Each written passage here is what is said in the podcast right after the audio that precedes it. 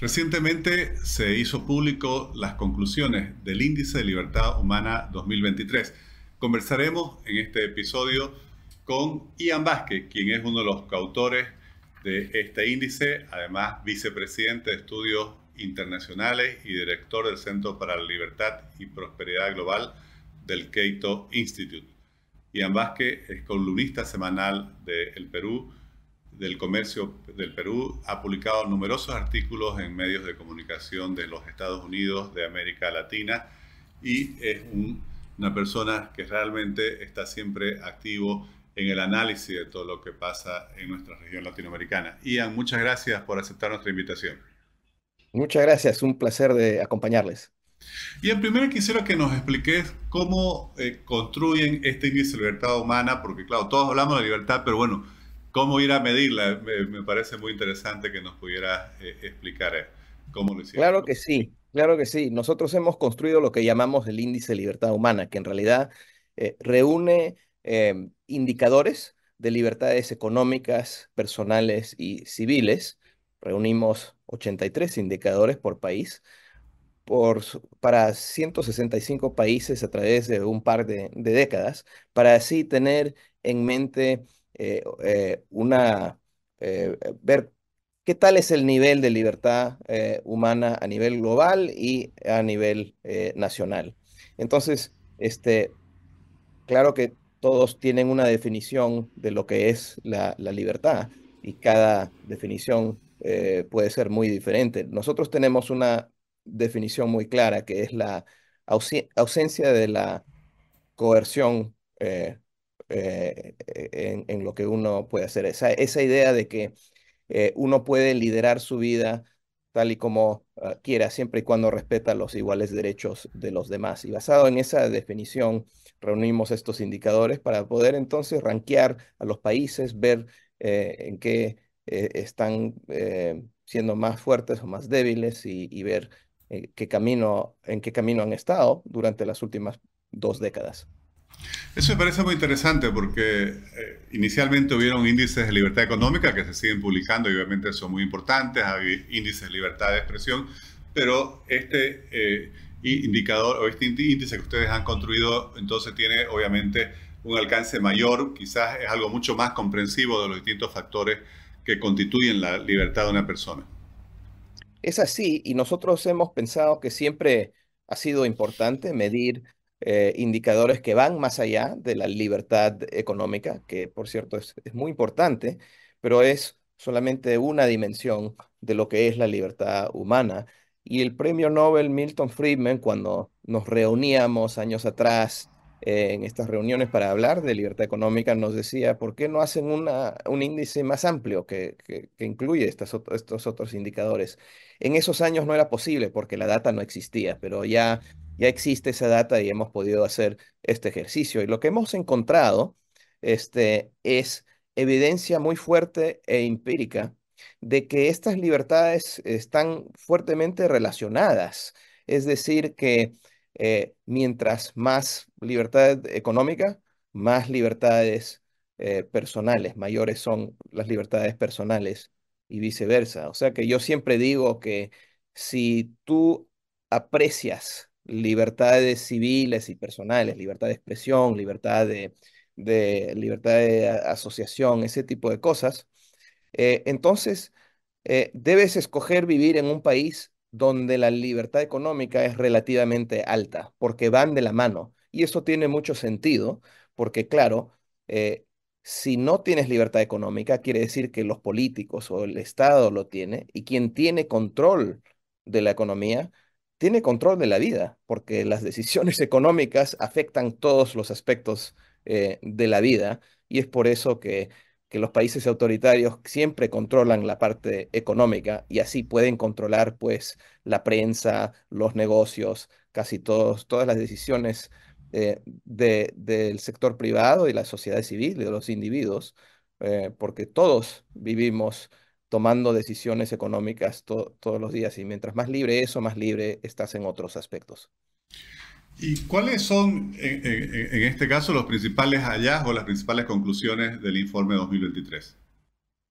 Bueno, nosotros podemos ver muy claramente eh, el eh, nivel de libertad eh, global durante los últimos 20 años. Y lo que vemos claramente es que en el año 2000 el nivel de, de, libertad estaba alto y seguía creciendo y creciendo hasta llegar a un punto alto que era 2007.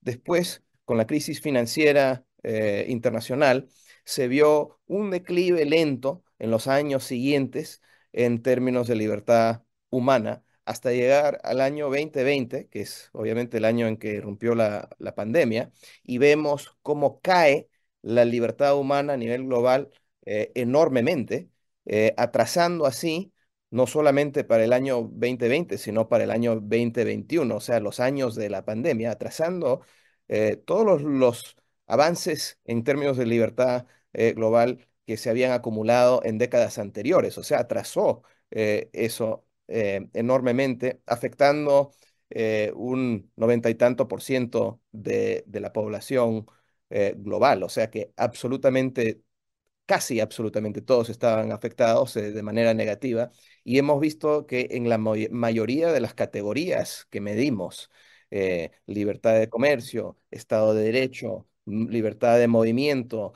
eh, libertad de expresión, habían estas caídas en libertad que eran eh, importantes. Entonces, eso es lo que, eso es uno de los hallazgos de, del reporte que sale muy claro, que, que, nos deja concluir que la pandemia fue eh, casi catastrófica para la libertad humana. Y nosotros pensamos que, que la pandemia aceleró en algunos casos este, Em, el patrón que ya existía respecto a los declives de libertad en algunas áreas, como, como el caso de la libertad de expresión, que iba cayendo por muchos años.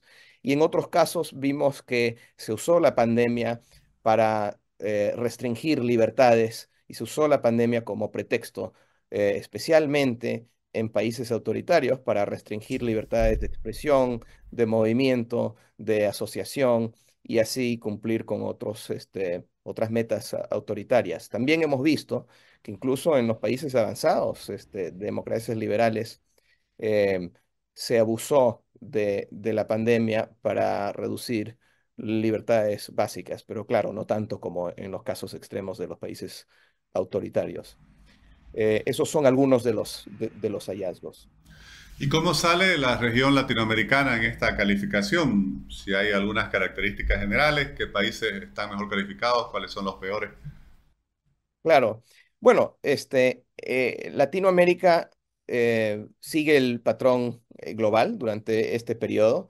Hay un, hay un incremento, después hay una caída. Podemos decir que es una región bastante variada en términos de libertad humana, que no nos debe sorprender porque tenemos a países como Chile y, Panamá y, Uruguay, que son este, eh, relativamente libres, Chile bastante libre, y, tenemos ahí también a, países como Venezuela y Nicaragua y, varios países que están eh, muy por debajo del promedio de Latinoamérica y del promedio mundial. Como región, eh, América Latina está un poco por eh, por debajo del promedio eh, mundial. Este, por supuesto, Bolivia lo, está. Eh, y hay países este, que, que están muy por debajo de, del promedio, por supuesto.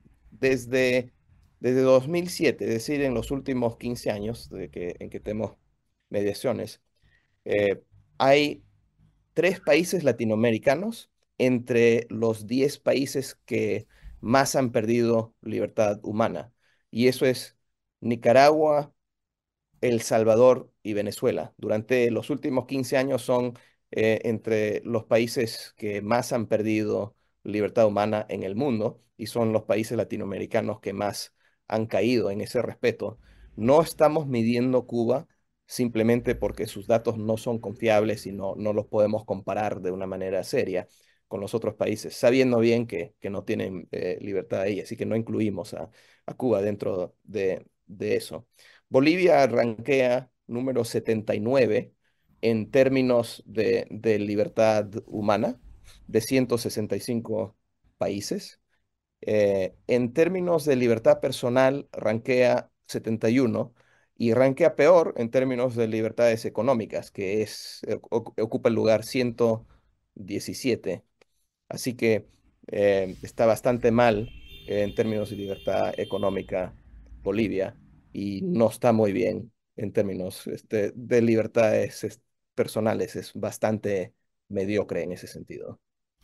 Uno de los resultados que más me llamó la atención en la información sobre la publicación de este índice es que creo que menos del 14% de la población mundial vive en países realmente libres. Me parece realmente un dato que muy preocupante.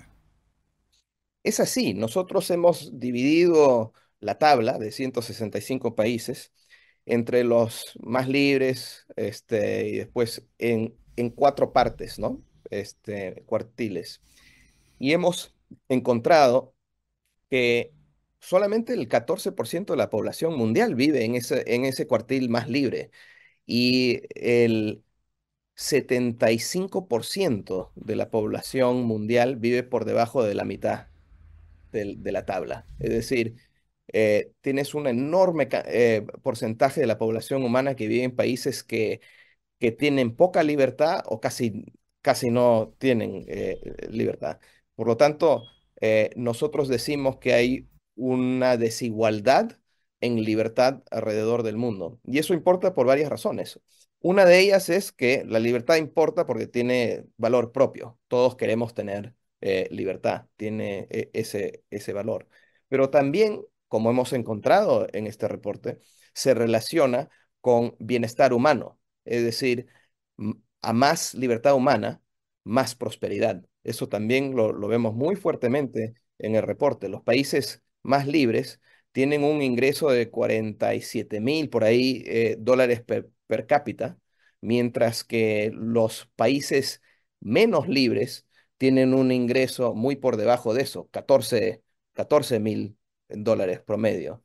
Eh, hay una gran diferencia. Más este, libertad humana significa más este, longevidad eh, mayor longevidad, eh, expectativa de vida, por ejemplo, acceso a agua potable, este, eh, todo un sinfín de indicadores de bienestar humano están relacionados de manera fuerte con mayor libertad humana. Por lo tanto, el hecho de que hay una desigual distribución de libertad alrededor del mundo es alarmante y es este, me parece que, que es el tipo de desigualdad que más importa, porque al fin del día son las instituciones, las políticas, eh, los valores de los países propios los que determinan a mediano y largo plazo el destino de cada país y no factores externos como puede ser la, la geografía o el clima o la ayuda externa desde Estados Unidos o lo que quiere o no quiere otros países en el otro lado del mundo.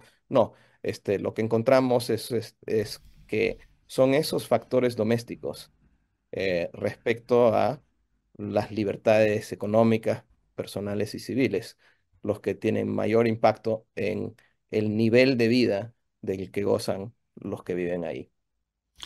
Ian, y para terminar, y para graficar, por así decir, los resultados del índice, ¿quiénes son entonces los, los mejores países, por así decir, los que gozan de mayor libertad humana?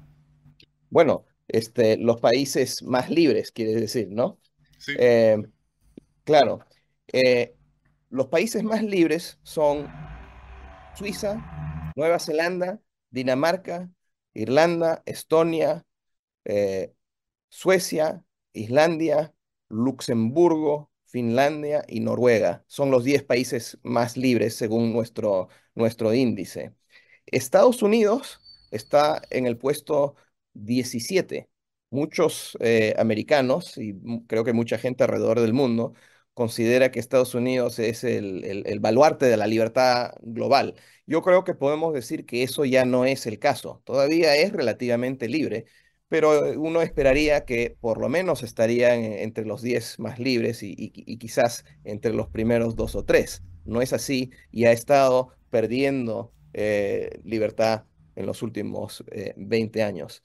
Eh, pero, eh, como podemos ver en, eh, en los, en el caso de los países más libres, los 10 países más libres, lo que tienen en común es que tienen altos niveles de libertad económica y altos niveles de libertades personales y altos niveles de estándar de vida.